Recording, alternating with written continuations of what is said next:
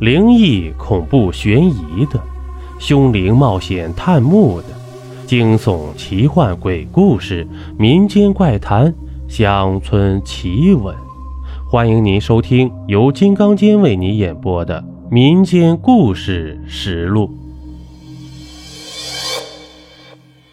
今天给大家讲一个孟城隍的故事。这旧时啊，有个叫阿六的闲汉。生性懒惰，一穷二白。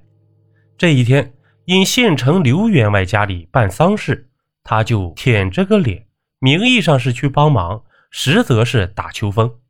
这主家有钱，丧宴自然不会差到哪里去。阿六撑开了腮帮子，吃了个肚圆，噎得直翻白眼。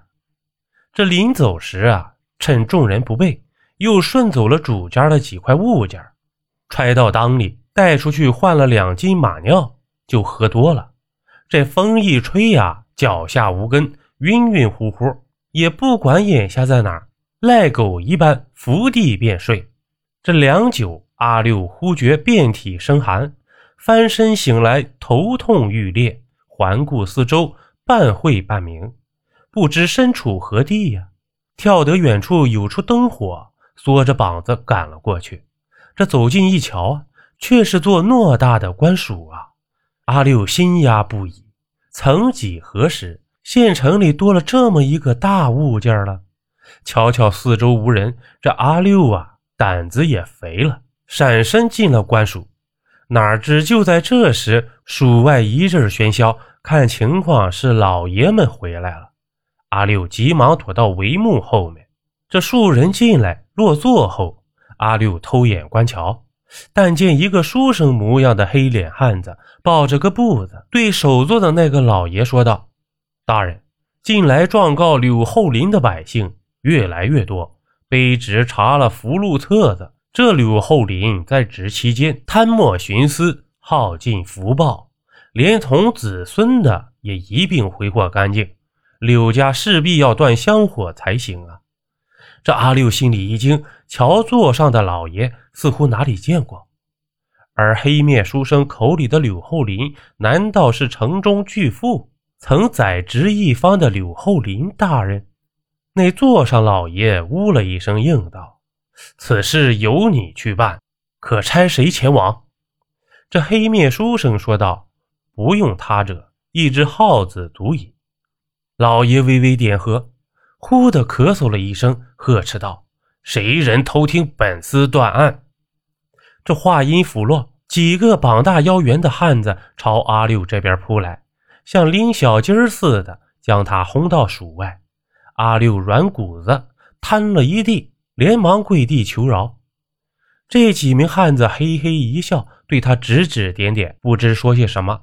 阿六哆嗦着不敢抬头，忽的屁股被狠狠踢了一脚。四个滚地的葫芦不停地翻滚，而后呢，浑身一颤，阿六醒来，衣衫早已湿透，却是一梦。这时值半夜啊，再看所伏之地，竟是城隍庙外。阿六心里大骇，骤然想起梦里的那位老爷了，正是这城隍庙的坐守神像啊！摸摸屁股，疼得厉害。咦，这个？阿六大惑不解，拖着两腿离开这是非之地，边走边忆梦中之事，心想：这柳厚林老爷年轻时曾任四品道员，辞官后荣归故里。本州四县最大的戏园子，就是这位老爷的产业。我阿六什么时候能在里面看一场大戏呀？也不枉此生了。那里面书生夸口说，一只耗子就能让柳家败落。我却不信，这柳家在县城比天还大哩。这阿六回家后啊，倒头又睡。这过了两日，相安无事。第三日一早呢，一个惊天消息传遍了全县。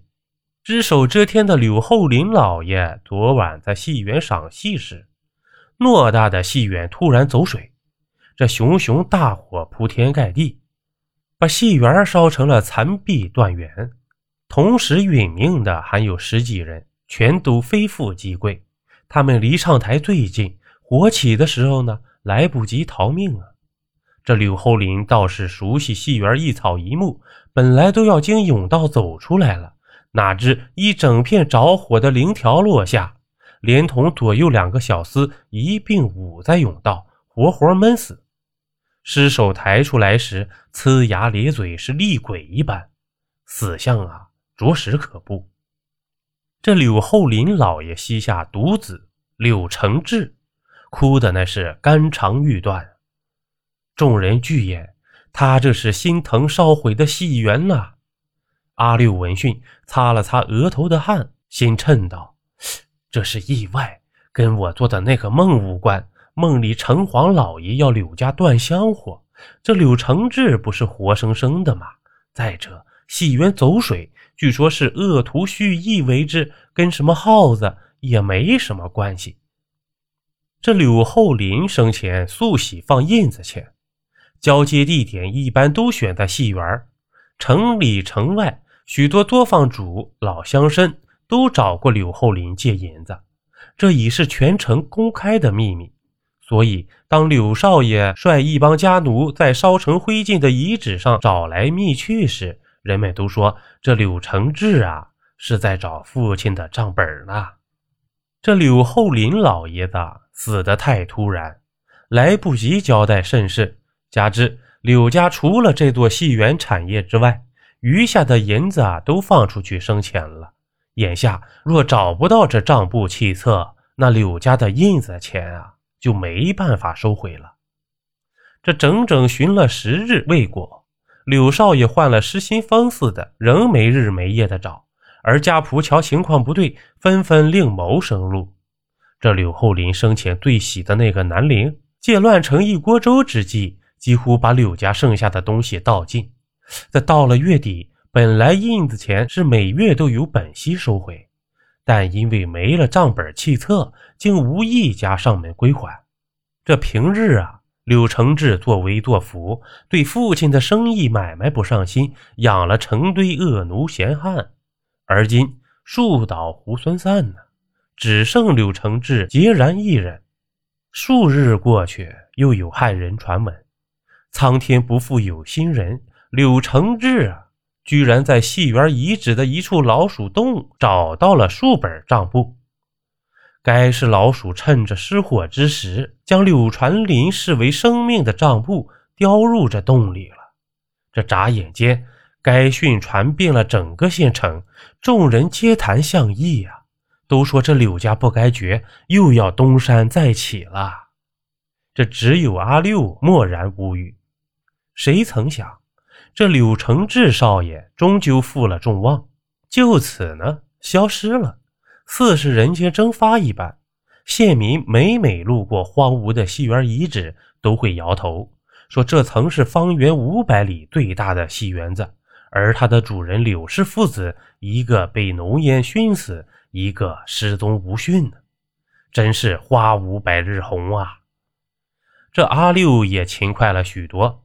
这数年后，在次子的百日席上喝得大醉，把那日梦城隍之事说与在座诸位客人无不大笑，讥他胡言乱语。不过，对于柳家香火已绝之说，众人还是赞同的。毕竟这柳承志少爷没有他爹那本事，手上只有账簿，想凭这几卷纸讨回真金白银，简直是痴人说梦啊！指不定被哪个欠钱的主儿谋了性命了。好了，这一集播完了。如果您喜欢我的专辑，还麻烦您点个订阅吧。咱们下集见。